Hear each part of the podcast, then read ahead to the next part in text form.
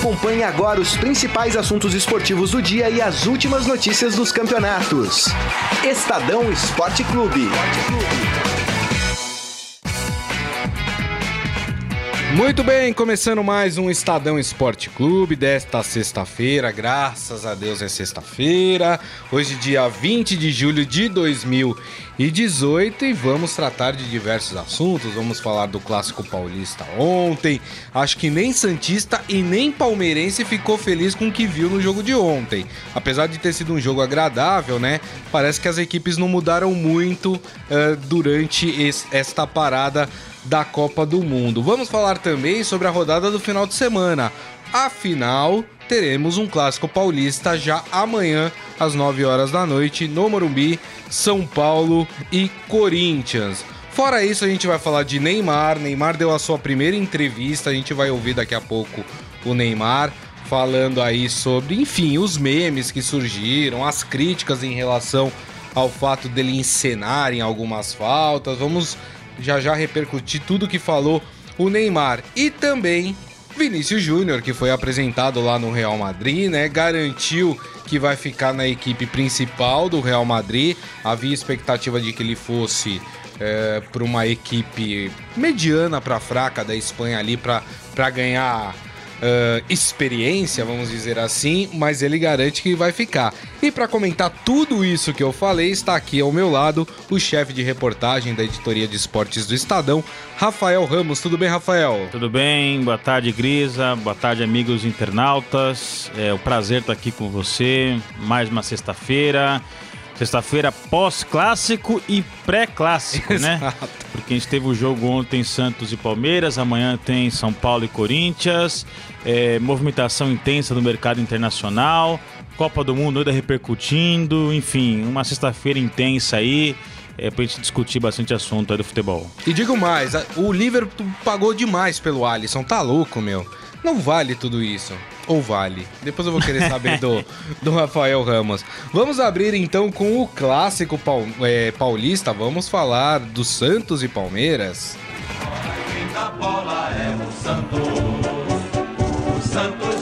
O jogo foi 1 a 1 Gol do Lucas Lima, né? A lei do ex valeu dessa vez, né? O Lucas Lima marcou seu gol, depois foi mostrar o nome lá pra torcida e os juízes que gostam de atrapalhar o jogo, gostam de atrapalhar o espetáculo, o juiz foi dar um cartão e a justificativa, pelo menos foi o que falou o Lucas Lima, do juiz, foi: é de torcida única, você não poderia ter ido comemorar na torcida. Ô seu juiz. Tá louco, onde tá isso na regra, seu juiz? Tá, vou te falar, viu? O futebol tá ficando muito chato. Mas antes do. E o gol do Santos foi do zagueiro Gustavo Henrique no segundo tempo. Mas antes da gente fazer uma análise da, da partida, vamos ouvir o Roger Machado, depois do jogo falou. E olha, segundo ele, o Palmeiras não fica relaxado durante o jogo. Vamos ouvir. E saímos na frente com uma, uma transição rápida, um contra-ataque bem feito. Né, depois, um jogo controlado e, e, a possibilidade de, de ampliar o placar, né, nas mesmas situações, né, o Santos da linha da bola, né, porque é a característica do, do, do jogo do Santos, a característica dos jogadores, o tipo de proposta do jogo do Jair. E aí a gente aí sim, aí não conseguiu matar o jogo definir a partida a nosso favor. Né, no segundo tempo, naturalmente, naturalmente o Santos, em busca do resultado, né, teve um pouco mais a bola, né, nos, nos, empurrou um pouco para dentro do campo, mas né, com as jogadas laterais, os cruzamentos para áreas que a gente no intervalo uh, pontuou e, e, e principalmente uh, conseguimos deixar que a jogada acontecesse, que eram as inversões em cruzamento para as costas dos nossos laterais, que no primeiro tempo entrou ou duas bolas, né, e ou para gol direto ou para escorar de novo para o centro da área. Eu acho, Rafael, que o Jair Ventura e o Roger Machado, eles ficam no banco de reservas assistindo um jogo da Premier League, alguma coisa assim, porque eles enxergam um jogo completamente diferente do que a torcida, por exemplo, é, enxerga. E, e digo mais, é para a torcida do Santos e do Palmeiras ter um pinguinho de preocupação, porque as equipes não mudaram nada em relação ao que vinham apresentando, né? Pois é, tivemos uma paralisação de mais de 30 dias do Campeonato Brasileiro por conta da Copa do Mundo e havia uma expectativa muito grande de como as equipes iriam se comportar nessa volta do Brasileirão e Santos e Palmeiras ficaram decepcionando, é, é, decepcionaram ontem os seus torcedores. É verdade que o Palmeiras tinha muitos desfalques, né? Não tinha o Dudu, não tinha outros jogadores também suspensos. É, e o Santos ainda é, tá com um problema seríssimo no meio de campo, não tem jogador para criar as jogadas de ataque. O Santos não jogou no esquema, parecia 4-0-6, né? Porque não tinha ninguém no meio de campo. Ninguém, é. Era um bloco de defesa, um bloco de ataque. Eu acho que o Brian Ruiz, jogador da Costa Rica, que disputou a Copa do Mundo, pode ser jogador que vai é, encorpar esse meio de campo do Santos, mas vamos aguardar ainda a estreia dele. Carlos Sanches. É, é o jogador também. uruguaio, também importante. Mas é, eu acho também, quando você bem disse aí em relação ao Jair Ventura e o Roger, é, é discurso, né? Para a torcida, para tentar passar um tipo de imagem, porque não precisa ser muito inteligente para perceber que Santos e, e Palmeiras eh, não jogaram, não, não, tiveram uma grande apresentação ontem. Mas aí, pós-jogo, os treinadores meio que são obrigados ali a dar um discurso mais otimista, é. enfim, para tentar passar uma boa imagem para o torcedor. É, falando sobre o jogo, o Palmeiras saiu na frente. Teve várias oportunidades de matar o jogo no segundo tempo, fazer 2 a 0 Principalmente Santos... por isso que você falou, né? Não tinha meio de campo, Palmeiras ia contra-ataque livre. Exatamente. Né? Teve campo de jogo, é. oportunidade, espaço para fazer o segundo gol no segundo tempo e matar o jogo. Não fez e aí acabou tomando o gol. É, o futebol é assim, né? Não perdoa. Então, se você não vai lá e não mata o jogo, você, você dá chance para o adversário empatar, e foi isso que aconteceu ontem. E tem sido recorrente isso para o Palmeiras, sim, né, sim. Rafael? É, empatou com o Flamengo, enfim, o Palmeiras tem vários jogos. Sai na frente e, e dá aquela amolecida. O Roger falou que não amolece durante o jogo, né? É. Mas dá aquela amolecida e toma um empate. E, isso, se a gente for pegar aí os empates do Palmeiras é, nos jogos no Campeonato Brasileiro, a gente vai ver que o Palmeiras saiu na frente. Sim. Amoleceu, deixou o adversário ganhar campo, o adversário empatou e aí quando foi tentar correr atrás já era tarde demais. O Palmeiras hoje é o sétimo colocado e sim esses vacilos que o Palmeiras é, teve é, no Brasileirão, poderia estar tá aí na vice-liderança, poderia estar tá na parte de cima da tabela. Verdade. E em campeonatos de pontos corridos, qualquer ponto é importantíssimo. Esses vacilos depois podem custar muito caro lá na frente. É, agora vamos ver o Palmeiras tendo a volta de jogadores aí que estavam suspensos, principalmente o Dudu, é, se o time consegue, Moisés, é, né? o time consegue melhorar. Mas ontem foi um jogo muito movimentado, foi. mas tecnicamente os dois times ficaram devendo. É, eu acho que o principal problema do Santos, primeiro, é a, a recomposição do time do Santos no seu sistema defensivo, que é lentíssima, é impressionante. Teve um gol que o Palmeiras perdeu no primeiro tempo, que foi o Alisson que salvou de cabeça, se eu não é. me engano. Foi o Alisson isso. O, salvou de cabeça. Que assim, a jogada foi, foi se desenhando, um toque para cá, toque para lá. E assim, três jogadores do Santos marcando cinco jogadores do Palmeiras. E o quarto jogador do Santos chega para recompor, recompor ali a zaga depois que a jogada tinha sido concluída, mas assim, numa lentidão é. impressionante né? E uma bagunça. O esquema tático do Santos hoje é extremamente bagunçado. O próprio gol do Palmeiras com o Lucas Lima no comecinho do jogo, é. ele tem extrema liberdade dentro da área. Ele é. consegue receber, girar, virar e aí bater no canto. Quer dizer, dentro da área ele não deveria ter tanta liberdade assim. Verdade. A jogada construída pelo, pelo William na direita. É, isso já precisa arrumar, é, de fato, a defesa do Santos em alguns momentos tem uns buracos impressionantes. Mas acho que o grande problema está no meio de campo. O Santos não consegue reter a bola no meio de campo, não consegue criar, falta criatividade, falta corpo no meio de campo. E vamos ver se com o Brian é, Ruiz aí o, o, Santos consegue resolver esse problema. É, o, o, o Jair Ventura que foi vaiado durante quase a partida inteira. E aí foi chamado de burro quando tirou o Alisson e colocou o Léo Stadini. Depois ele explicou que o Alisson tinha pedido. E de fato, o coitado do Alisson teve que se matar o jogo. Porque só tinha ele marcando no meio de campo. É. Era ele que destruía as jogadas do Palmeiras, era ele que tinha que correr atrás dos atacantes do Palmeiras. Claro, chegou um momento do jogo que ele estava destruído, né? É. Ele pediu para sair porque já não conseguia mais exercer ali a, a, sua função. Mas eu acho que o burro pro Jair Ventura não foi tanto pela saída do Alisson, mas pelo conjunto da obra. Sim. A torcida do Santos estava lá e quem assistiu o jogo também pela televisão percebeu que o Santos é um time bagunçado em campo, né? Tem quatro jogadores de talento na frente, Bruno Henrique, o Sacha, o Gabriel Barbosa e o Rodrigo Mas assim, nem esses quatro estão conseguindo fazer jogadas entre eles. Então, assim, alguma coisa tem de errado. E ontem, viu, Rafael, eu até comentei com o Morelli aqui que o Jair Ventura deu uma entrevista lá no México, né? Quando. Depois da segunda partida que o Santos fez contra o Querétaro. É, e perguntaram para ele: ah, o Santos parece que não mudou muito do que tava. E aí o Jair Ventura falou: nós não tivemos tempo para treinar.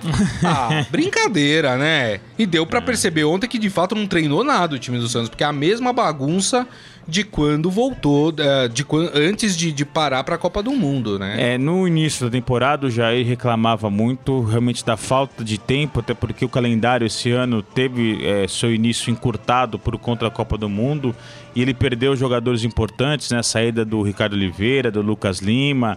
Então, no início ali da temporada, no Paulistão, ele estava de fato uma expressão usada por ele, trocando pneu com o carro andando. É. Mas agora, com essa paralisação é, para a Copa do Mundo, foram mais de 30 dias. Tudo bem que os times tiveram aí uma semana, 10 dias de folga, mas era tempo suficiente para as equipes voltarem apresentando um futebol mais convincente, uma organização tática, enfim, algo novo. Exato. É, queria aproveitar aqui, Grisa, duas informações. Ontem é, tivemos problemas para a entrada de torcedores no Paquembu. Muitos hum. torcedores só conseguiram entrar no estádio já com a bola rolando. O Santos admitiu que foram problemas as catracas eletrônicas, pediu desculpa para esses torcedores que de fato é, ocorreram problemas nas catracas que atrasaram é, a entrada dos torcedores.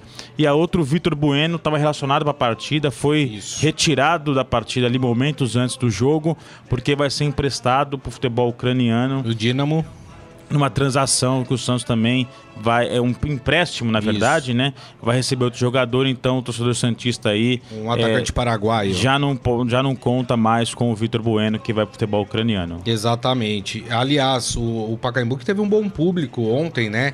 A, as, a, a, expectativa não era muito boa porque o Santos até a metade da semana não tinha vendido muitos ingressos, né? Até terça-feira por ali, mas mais de 26 mil pessoas no Pacaembu, um bom público confirmando aí que o Pacaembu é sempre uma boa para o Santos quando quer mandar uh, os seus jogos. E também que é, o torcedor tava com saudade, né, do, do Campeonato Brasileiro. É, depois da Copa do Mundo, a gente teve bom público é, no jogo do Cruzeiro lá pela Copa do Brasil, né? Mais 40 mil pessoas na segunda-feira. São Januário também recebeu 17 mil pessoas segunda-feira. Ontem, 26 mil pessoas no Paquembu.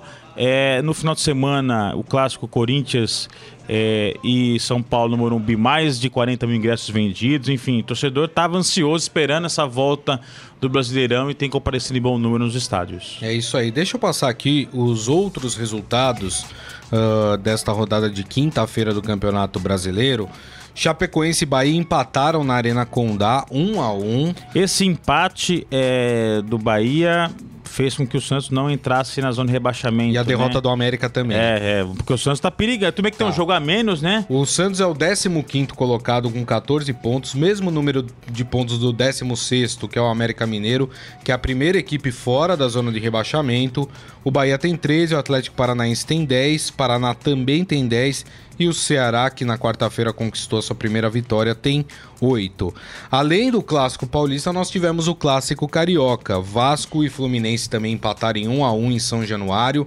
E aí, olha, vou te falar, foi difícil ver esse jogo aí do Vasco e Fluminense como as duas equipes são ruins tecnicamente. É impressionante, viu? Vão penar muito esse Fluminense e Vasco, né, Rafael? É, o Vasco é um time realmente com várias limitações, né? É, na Libertadores foi muito mal, não chegou nem na, na fase de grupos. Foi eliminado na segunda-feira da Copa do Brasil é, então, pelo Bahia. Então, o Vasco ainda parece que é reflexo da é, gestão política é, da saída do Eurico Miranda, é, a eleição conturbada, a saída de jogadores, venda de atletas. É, então o Vasco esse ano vai penar. É, já penou, né? Na, como você disse, na Copa do Brasil foi eliminado, a Libertadores caiu na primeira fase é, do, do, de grupos, enfim. Então o Vasco realmente limitado. E o, a questão do Fluminense perdeu o técnico, o Abel Braga, né? Isso. né? É um time que enfrenta problemas financeiros, é, isso não é de hoje. Desde a saída da sua patrocinadora, não tem caixa para comprar jogadores, para investir em bons atletas, aposta muito na base Tem o reforço agora do Júnior Dutra, né? Atacante que estava no. Corinthians, mas em contrapartida, o Douglas veio pro Corinthians.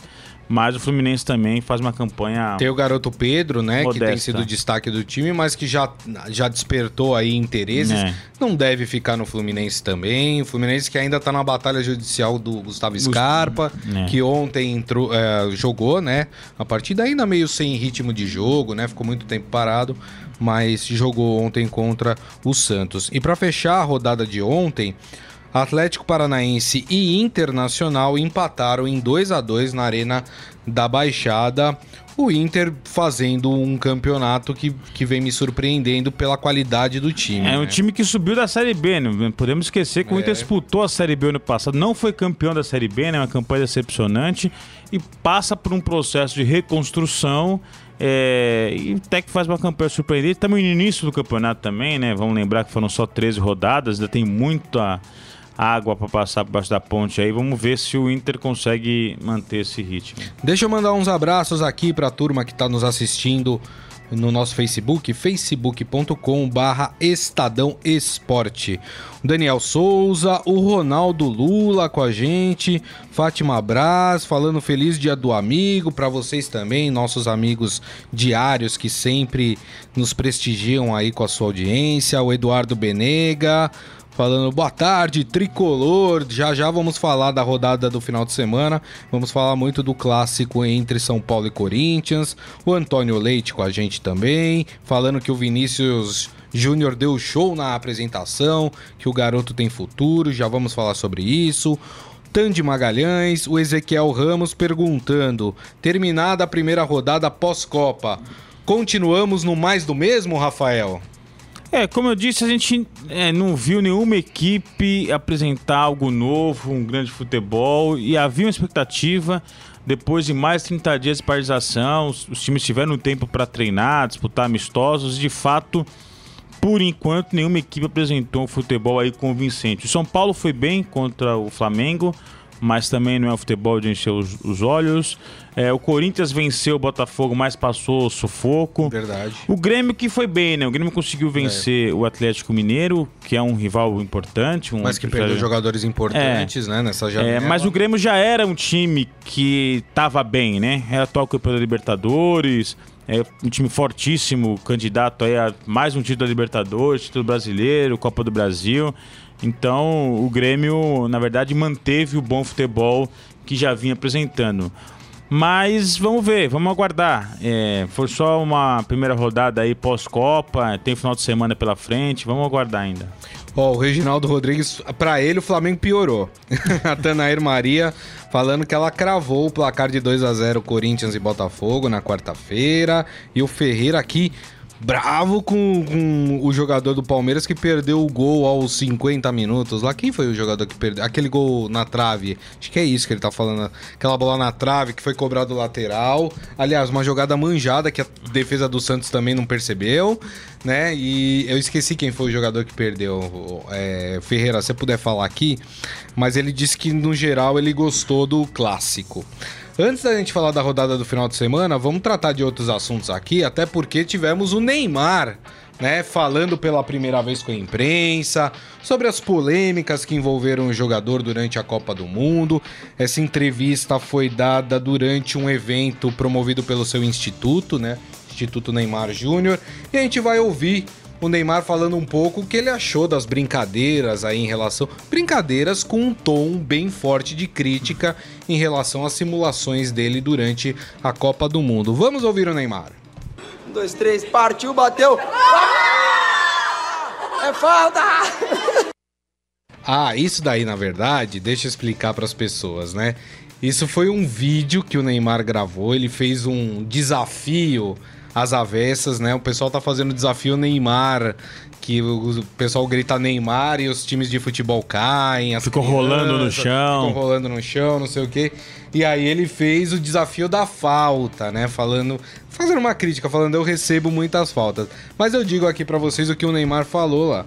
Ele falou que não leva ah, a sério as brincadeiras que foram feitas, que ele não tá preocupado com isso, que ele tem as costas largas e que ele aguenta esse tipo de coisa. Ah, falou também que ele que ele recebe faltas de fato, né? Que ele é um jogador driblador, então que ele não vai pedir licença, falar meu amor, dá licença para eu passar, né? Que ele vai para cima do zagueiro. Mas me parece, Rafael, e aí eu não sei o que você acha, uh, que o Neymar ele não, não tá aprendendo com, com as críticas que estão sendo feitas, que são críticas válidas. Acho que tem até um certo exagero algumas vezes, algumas críticas de jogadores, talvez tenham sido um pouco tanto quanto exageradas, mas é, o Neymar precisava e o staff dele também precisava rever esse tipo de comportamento, né?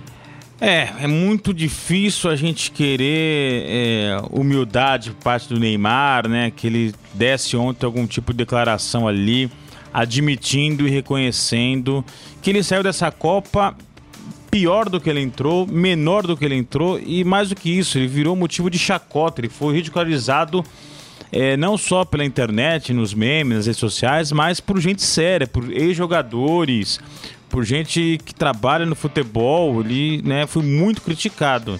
E ele ontem não admitiu isso, até teve uma declaração em que ele soou ali um pouco arrogante, na minha opinião, na qual ele fala que ele não saiu da Copa desvalorizado porque tá todo mundo falando dele.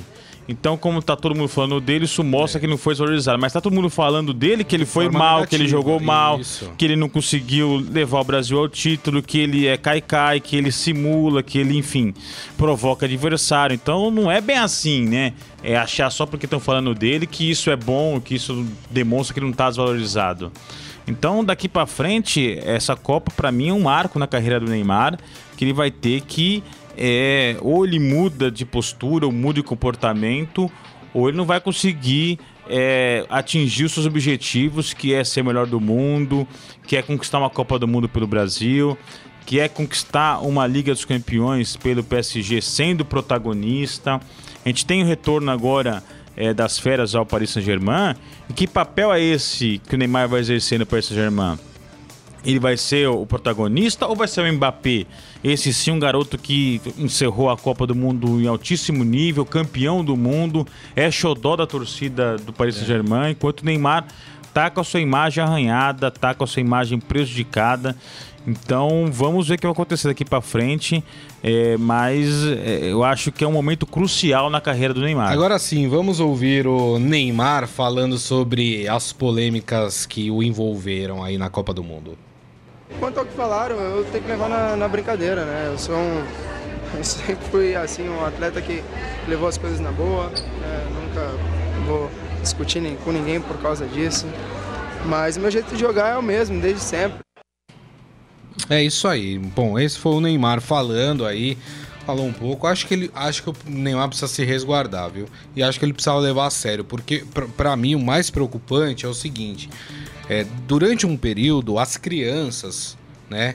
Uh, o idolatravam pelo jogador que ele é. Sim. No videogame gostavam de ter o Neymar lá para jogar, enfim.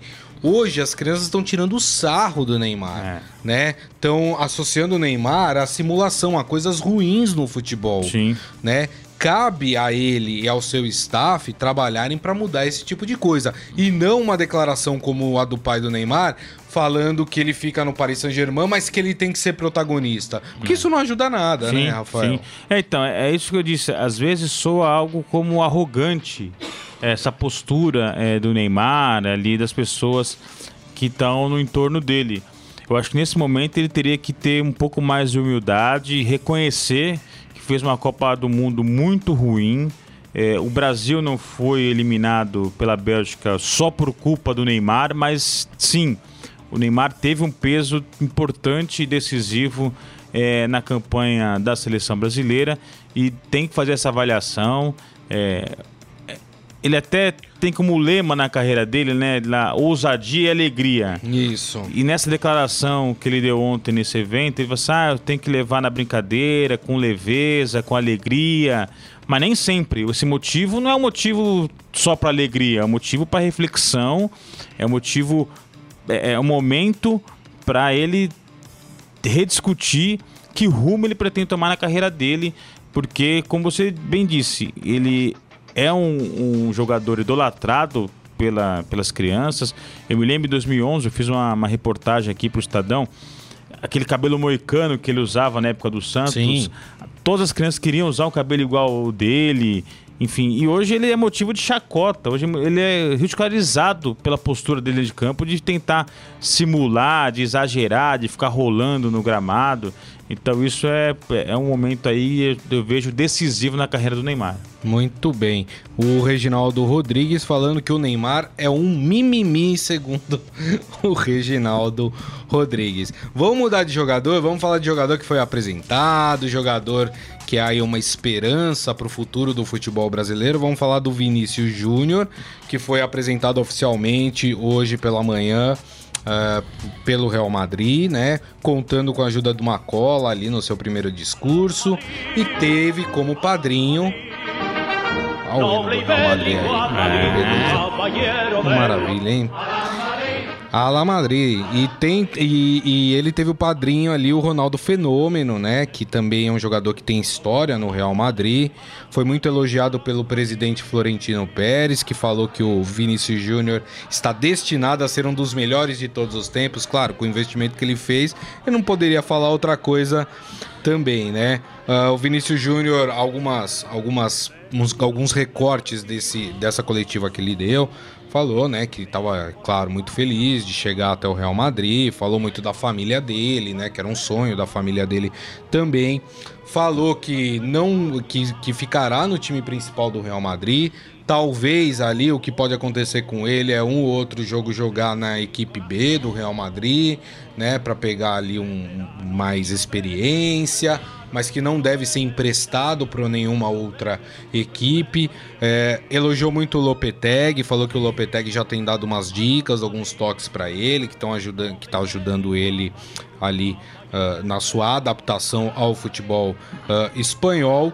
E o Ronaldo falou que o Vinícius Júnior é a maior esperança do futuro do futebol do Brasil. Rafael Ramos. Que responsa, hein? É, Pô, rapaz. eu ouvi isso do Ronaldo Fenômeno, que é a principal esperança do futebol brasileiro para os próximos anos.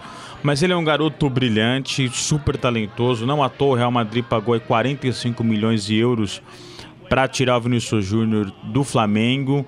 É... Mas vamos com calma, né? Ele está chegando num clube gigante um clube que é tricampeão da Liga dos Campeões, passa por um processo de reformulação com a saída é, do Zidane, a chegada do Lopetegui.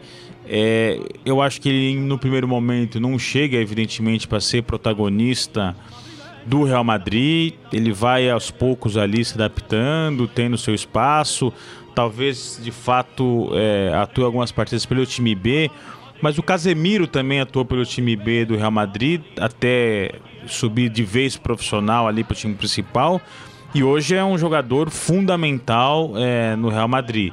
É. Então, acho que aos poucos, com calma, tem esse processo de adaptação. O Vinícius Júnior tem tudo para de fato brilhar no Campeonato Espanhol, no futebol espanhol, porque ele é muito talentoso. O Flamengo teve muita calma com ele, né? É, preservando o garoto, não colocando ele para jogar todos os jogos 90 minutos. Muitas partidas ele entrava só no segundo tempo. Então, ele é muito novo, não precisa ter pressa.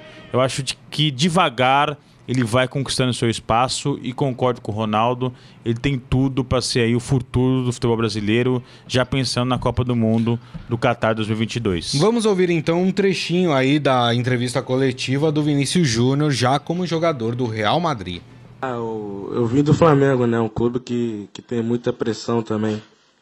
E eu tenho me acostumado bastante porque todos os meus agentes, o pessoal da minha família, me dão o maior suporte possível que eu, que eu possa só me é, preocupar em jogar. E eu tenho feito isso, não, não olho notícia, não, nunca, nunca penso em, em fracassar, só penso em vencer e ganhar, ganhar o mundo, conquistar tudo que eu sonho com a camisa do Real Madrid. É isso aí. Bom, aí as palavras do Vinícius Júnior já com a camisa do Real Madrid. O Ferreira mandou uma mensagem aqui falando: Grisa, meu filho adora o Neymar e eu não vejo ele desta forma que vocês o descrevem. Respeito a opinião de vocês, porém não concordo. É, é que talvez o que não tenha ficado claro, ou a gente não tenha deixado claro, é que assim, a gente não tá falando do Neymar tecnicamente como jogador. Sim. O Neymar é espetacular como, como tecnicamente como jogador. O Neymar é, sem sombra de dúvidas, hoje o melhor jogador brasileiro em atividade. Ninguém tem dúvidas em relação a isso. Mas ele precisa ter um acompanhamento, ele precisa ter a cabeça fria, porque algumas atitudes dele começam a pegar mal. E quando as suas atitudes uh, ruins começam a se sobressair ao seu desempenho dentro de campo e as pessoas começam a te taxar sobre isso, é ruim até pro Neymar, porque Sim. o Neymar pode, poderia se transformar num Ronaldo fenômeno, ídolo do futebol mundial, e aí pode ser que ele termine a, ca- a carreira sendo lembrado por, por ficar rolando no chão, É, é. né? Por ficar xingando o adversário. E não é isso que a gente quer. A gente gosta do Neymar em campo, com a cabeça boa, né? Jogando o que ele tem que jogar. É, é muito claro que o, que o Neymar disputa aí com o Cristiano Ronaldo e com o Messi esse posto aí de principal jogador do mundo. E acabada a Copa do Mundo, a gente não viu o Cristiano Ronaldo nem o Messi ser motivo de chacota, ser ridicularizados. Lembrando que os dois também foram eliminados é, no mata-mata da Copa, no conquistar o título. Então a questão é que quando você compara o comportamento do Neymar com os outros grandes ídolos é, do futebol atual, ele saiu da Copa do Mundo em baixa, ele saiu é, com a imagem arranhada, enquanto os outros, mesmo não conquistando o título, estão aí é, valorizados. Então, é, da mesma forma que tem muita criança que tem o Neymar como ídolo, tem muita criança que também tem o Cristiano Ronaldo e o Messi como ídolos. E é nessa comparação que a gente vê que o Neymar é, não saiu bem da Copa e está um degrau abaixo dos seus principais concorrentes. Muito bem. Rapidamente, Rafael. Mais de 330 milhões de reais pelo Alisson. É muita coisa ou não é? Olha, pra mim é muito dinheiro. Mas o futebol hoje, Grisa, é assim, são cifras é, malucas. É, o Vinícius Júnior, um garoto que mal tinha jogado pelo Flamengo, foi comprado por 45 milhões de euros é, pelo Real Madrid. O Rodrigo dos Santos foi comprado por 50 milhões de euros, um garoto que tem 17 anos, que fez o máximo que ele fez até agora foi um bom campeonato paulista e mais nada, o Rodrigo. Então, o futebol hoje em dia, realmente a gente tem valores aí astronômicos. O Cristiano Ronaldo é, já tem 33 anos, praticamente não tem mais valor de revenda no mercado, foi comprado por 100 milhões de euros é, pela Juventus. Então, quando a gente vê o Liverpool gastar esse dinheirão para contratar o Alisson, é, chama atenção, realmente são valores astronômicos. Ele passou a ser o goleiro mais caro da história do futebol. Mas o, o mercado europeu é isso, são altíssimos investimentos, é muito dinheiro, é um mercado bilionário. é, e o Alisson, mesmo com a eliminação do Brasil nas quartas de final, é, ele não saiu ah, embaixo dessa Copa, até porque é difícil você dizer que ele teve culpa direta ali nos gols que o Brasil sofreu na Copa do Mundo. E ele vinha de uma ótima temporada pela Roma, é um goleiro super valorizado. Na Europa, vários clubes tinham interesse na contratação do, do Alisson, Do Alisson. inclusive o Real Madrid. Então ele de fato está em alta, tem crédito. Tafarel, que dispensa comentários, elogia muito o trabalho do Alisson. E isso demonstra também a valorização do, Claro. do atleta brasileiro, mesmo com o Brasil é, mal na Copa, jogadores aí estão valorizados no mercado. Lembrando que foi a maior transação envolvendo um goleiro no futebol mundial. Claro, tem a história do Courtois acertando aí sua ida para o Real Madrid. A gente não sabe qual vai ser o valor que será fechado para o Courtois ir para o Real Madrid, mas por enquanto o Alisson é a maior transação envolvendo um goleiro na história do futebol mundial. Vamos falar um pouco da rodada do final de semana, até porque amanhã a gente já tem um clássico, assim, logo de cara. Sábado, 9 da noite, pra quem não vai estar no estádio, vai comprar uma pizza, vai assistir o jogo Boa, comendo é uma bom, pizza. é bom. Aliás, né, tem muito torcedor que não consegue comer durante o jogo. É, né? E fica com é. aquele nervosismo, não consegue, não passa nem um amendoim, né? Então, tem torcedor que não gosta. Mas jogo 9 horas da noite, no Morumbi. É, algumas algumas eh, ponderações que tem que ser feitas. O São Paulo tem, tem alguns desfalques, né? O Jusilei não joga por contusão. O São Paulo também não terá o Sidão, goleiro, pra mim é reforço. É, é olha, Aquela bola que passou debaixo da mão do Sidão, se vai pro gol, rapaz, o que não tá falando até hoje do Sidão.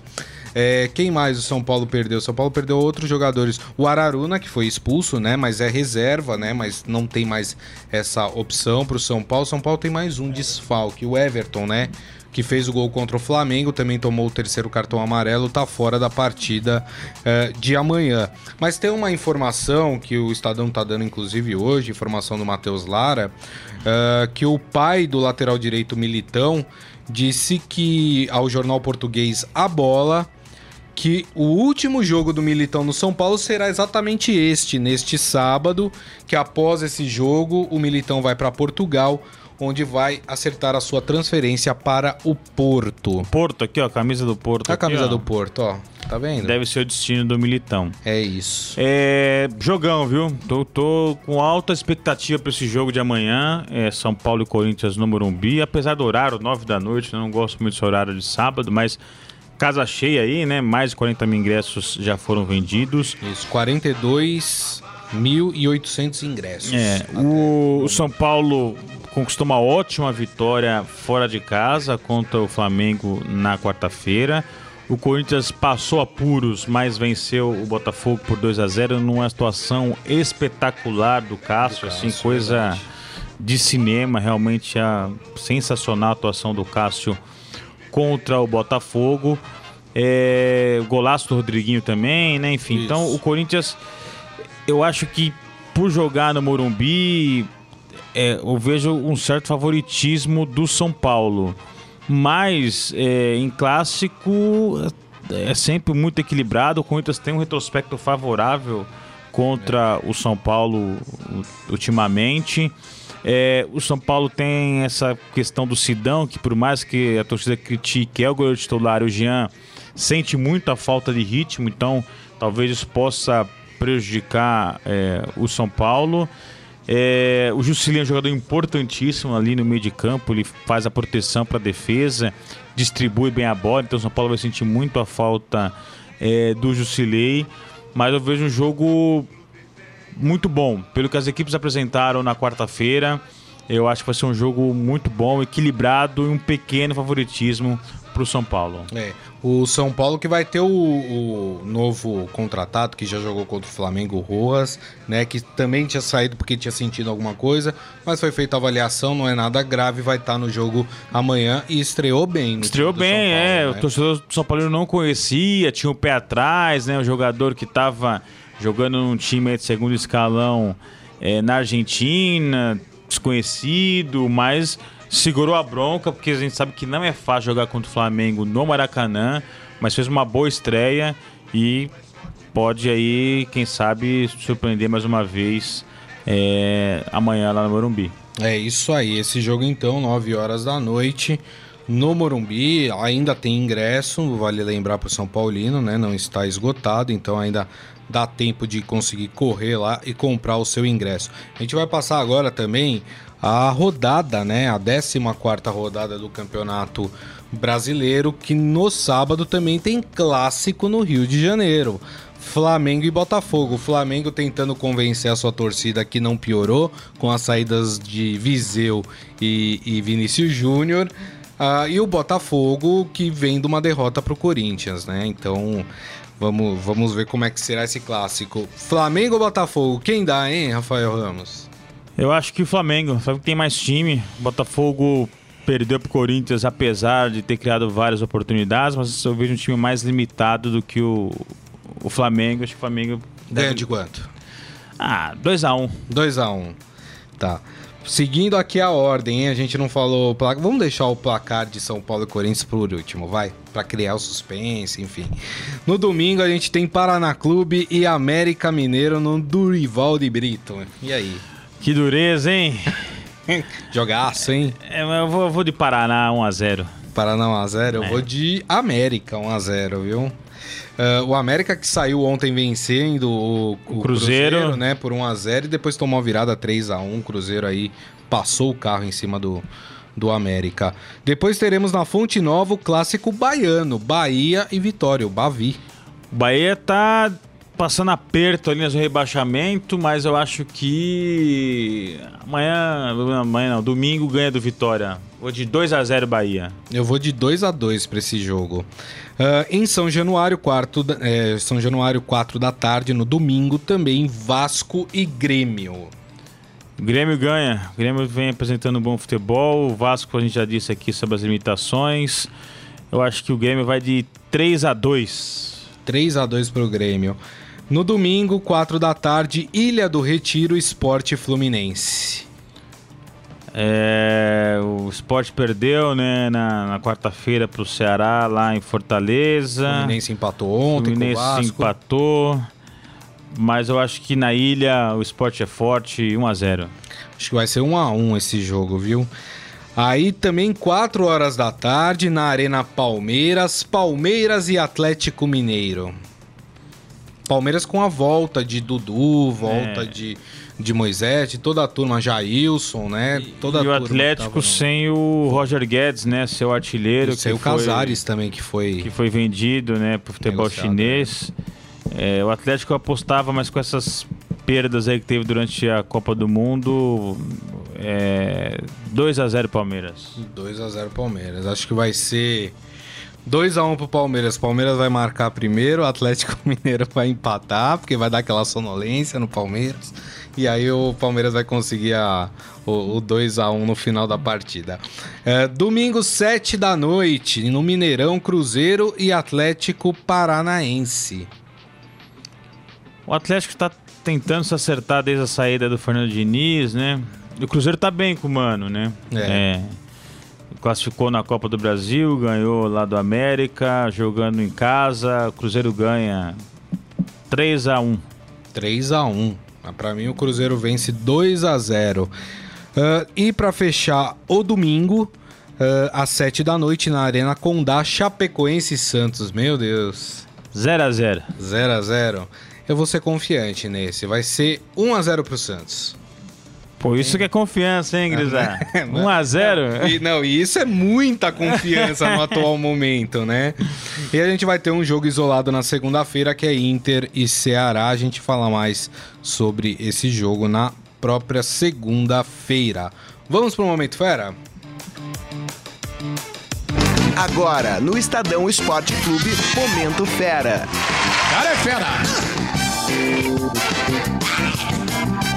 Vamos lembrar um pouquinho de Copa do Mundo, né? Um dos lances, vamos dizer lance, vai, ou imagens que ficaram marcadas na Copa do Mundo uh, foi em relação àquele fotógrafo que foi amassado pelos jogadores da Croácia em comemoração uh, ao gol do Mandzukic, né? Uh, na classificação da Croácia contra a Rússia, né? Uh, não, contra a, a Inglaterra. Rússia, não, a Inglaterra. Foi na semifinal, exatamente. na prorrogação. Isso. O fotógrafo Yuri Cortez, ele que é. Da agência France Press. Agência France Press, exatamente. AFP. Exatamente. Ele foi convidado, né, é, pela uma empresa de turismo da Croácia. Uh, ele e a família dele visitarem o país com tudo pago, né? Inclusive as fotos ficaram maravilhosas, né? Porque ele não parou de trabalhar nem caíram em cima dele. Né? e aí ficaram as, as fotos são ótimas, tá lá também no esportefera.com.br para quem ainda não viu essas fotos, né? E ele topou, ele vai sim com a família conhecer a Croácia. Aliás, a Croácia é um país muito bonito, viu? O seu litoral é muito bonito também. Vai lá com tudo pago. Esse se deu bem, né? Ficou com uma foto boa que correu o mundo inteiro. É, ele virou celebridade nessa Copa do Mundo. Pro amigo internauta que, que não conhece bem a história, no, na semifinal da Copa é, Croácia e Inglaterra, ele estava ali na beira do campo, tirando na foto, na comemoração do gol do Mandzukic, jogadores pularam em cima dele e ele mesmo ali com uma dezena de jogadores em cima dele conseguiu fazer as imagens, fotografar os jogadores comemorando o gol. E essa imagem viralizou, é. caiu na internet, ele virou celebridade, começou a dar entrevistas, enfim. Foi aí muito reverenciado e agora, é. como prêmio vai vai conhecer a Croácia. E depois que todo mundo caiu em cima dele, aí os jogadores ficaram preocupados. Ah, o é, próprio Mandzukic foi lá pedir desculpa, desculpa. levantaram ele, é verdade, Levantaram é. ele. É. Mas ele tava sorrindo, ele tava feliz da vida também, não aconteceu nada de mais sério aí. Muito legal essa iniciativa também. E vamos falar do Ibrahimovic. Olha só, o Ibrahimovic revelou que se ofereceu para jogar de graça no Manchester United. E o Manchester United não quis. E aí, Rafael? Ah, ele é um fanfarrão, né? Ele jogou no Manchester United, ele saiu, foi pro futebol é, dos Estados Unidos, tá jogando lá em Los Angeles, mas sempre dá uma declaração polêmica, falou sobre Copa do Mundo, é, sua participação na seleção da Suécia, agora é, se oferece para voltar para Inglaterra. Ele é bom de marketing, eu acho que com esse tipo de declaração ele sempre se mantém na mídia, sempre se mantém alta, todo mundo fala dele, então eu acho que tudo isso passa uma boa jogada de marketing aí do, do Ibra. Exatamente. E lá também no esportefera.com.br você pode saber o que os craques do mundo estão fazendo durante suas férias. Tá a galeria de fotos lá, por exemplo, tem uma foto do Mohamed Salah, ele tá passando as férias nas Ilhas Maldivas, né? Que é aqui próximo, né? Que é uma ilha que tem uma certa polêmica, né? Uma disputa territorial ali entre Argentina e Inglaterra. O Gundogan, por exemplo, tá em Paris, aproveitando a família. O Alisson, que acertou, né? Estava na Sardenha com a família, né? Região muito bonita também. Quem mais? O Cristiano Ronaldo passou um tempo na Grécia, inclusive foi na Grécia que ele recebeu o presidente da Juventus para acertarem a sua transferência para Juventus. Tem lá todos os craques, você vai ver as Tem alguém fotos. aqui na Praia Grande, Rapaz, Santos, olha- Águas de Lindóia. O Neymar tava em Santos, né? É, O Neymar tava em Santos com a família. A família do Neymar, né, quando tá no Brasil, mora em Santos. Ele tem um apartamento, acho que no Guarujá. Ele passa É. mais tempo no Guarujá do que em Santos. O Marquinhos, zagueiro do PSG, brasileiro, tá nas Ilhas Seychelles. Com a É. mulher e com a filhinha. nada mal, viu? Como é bom ter dinheiro, né, Rafael? Eu não sei como que é, né? Mas dizem que é bom. também, né? Deixa eu passar aqui no nosso Facebook e mandar o- os últimos abraços pra turma aqui, todo mundo que nos acompanhou, Ronaldo, Daniel, Fátima, Antônio, Ezequiel, o Reginaldo, o Ferreira aqui, que tá sempre acompanhando o programa também. E agradecendo a você, Rafael Ramos, aí pela presença mais uma vez aqui no Estadão Esporte Clube. Obrigado, viu, Rafael? Eu que agradeço. Ficou faltando o palpite do clássico Corinthians e Ah, é verdade, São rapaz. Paulo. Olha só. É. Esquecendo disso. Não, era, na verdade foi, foi- Combinado? Foi combinado, foi pra segurar a audiência. Qual é o seu palpite, Tigres? Meu palpite, São Paulo 2x1. Meu é 1x0 São Paulo. 1x0 São Paulo? 1 a 0 São Paulo. Maravilha, então. Vamos ver. Segunda-feira a gente fala mais sobre este clássico. Bom final de semana, Rafael. Eu que agradeço, obrigado pela companhia, amigo internauta. Boa final de semana a todos. Segunda-feira tem mais. É isso aí. Pra vocês, meu muito obrigado aí pela companhia essa semana. Um bom final de semana pra todo mundo. Segunda-feira, meio-dia, o Estadão Esporte Clube está de volta. Grande abraço a todos. Tchau. Você ouviu Estadão Esporte Clube.